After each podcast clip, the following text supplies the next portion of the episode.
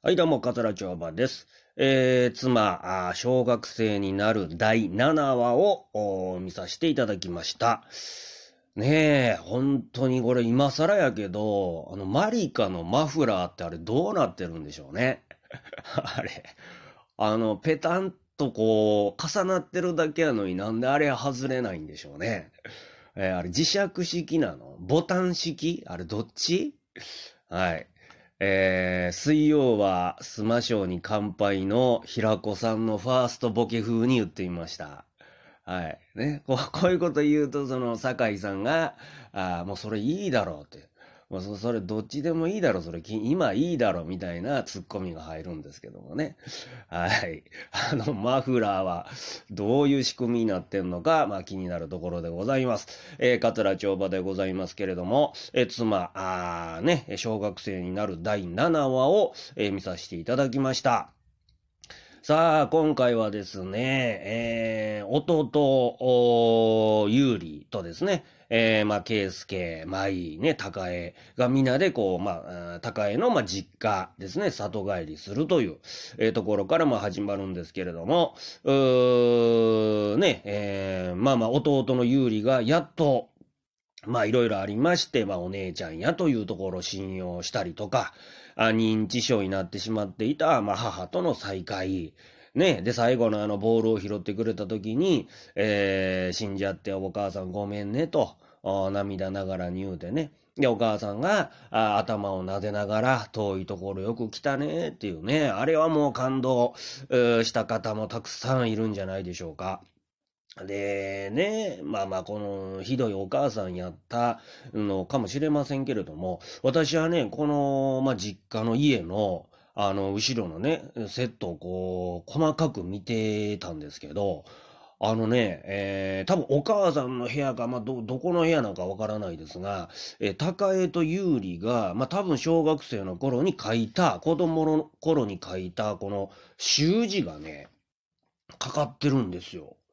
うん、か、まあ、壁にね、うん、高江と優里が書いたやつやっ、なんですけど、これって相当ですよね。もう言うても高江さんも優里さんもね、ええお年ですよ。それが小学校の頃に書いた習字が未だに家に飾られてるっていうことは、えーこのお母さんもね、不器用なとこあるんでしょうけれども、おそらくすごい愛情、子供はやっぱり愛情を持ってて、うーん、そだから地下にすごく似てるんでしょうね。このお母さんも。うーん、なんやなと思いました。だから、あの、高江のお葬式の時、途中でね、忘れ物した言って帰っちゃったのも、まあ、そういう現実を受け入れたくないという思いがあったんじゃないかなと、こう、思いましたね。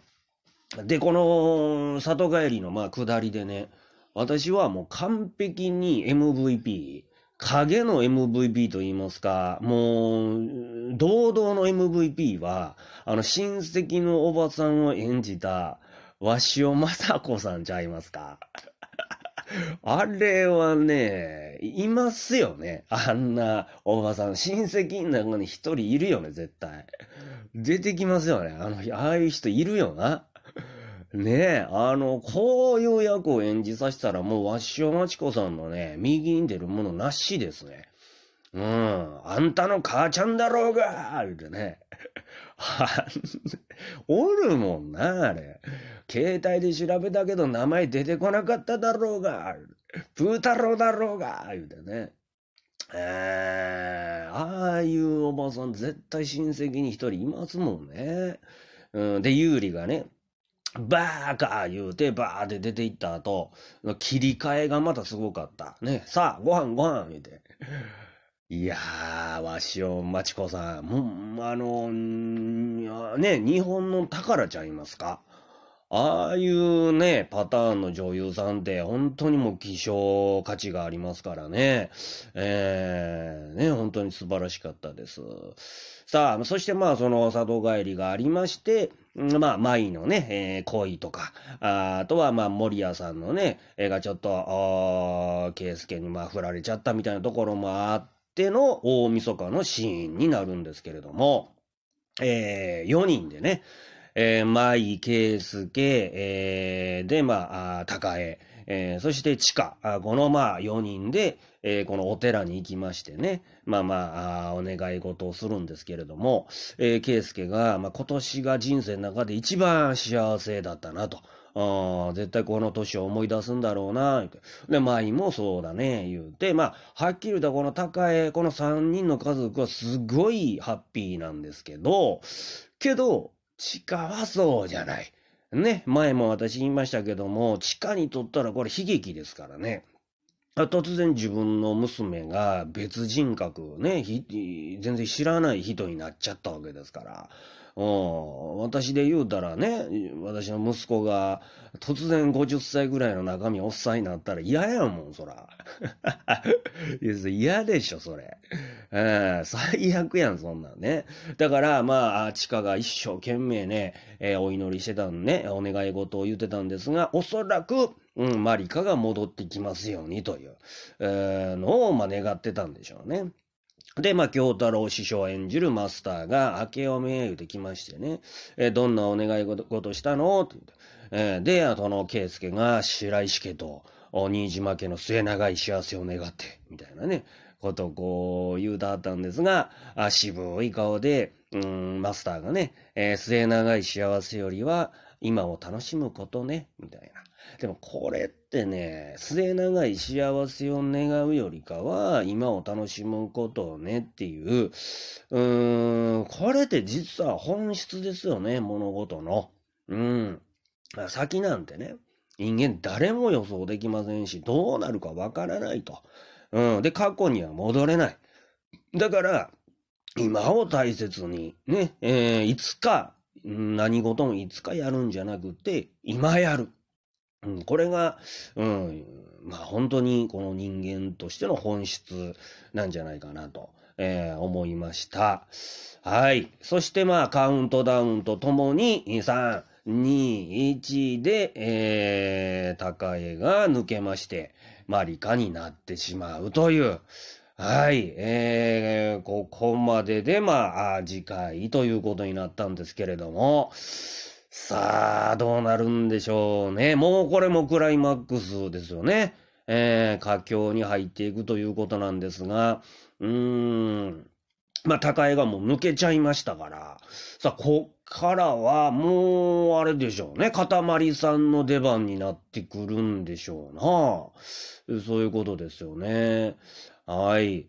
えー、っと、そうですね。来週は、あその憑依した、まあ、生まれ変わった真相が明らかになるということやそうで、あの予告編なんか見ますとね、そういうことになっていることで、えー、そうなるんですけどもね、本当にこれどうなるのか、来週が楽しみでございます。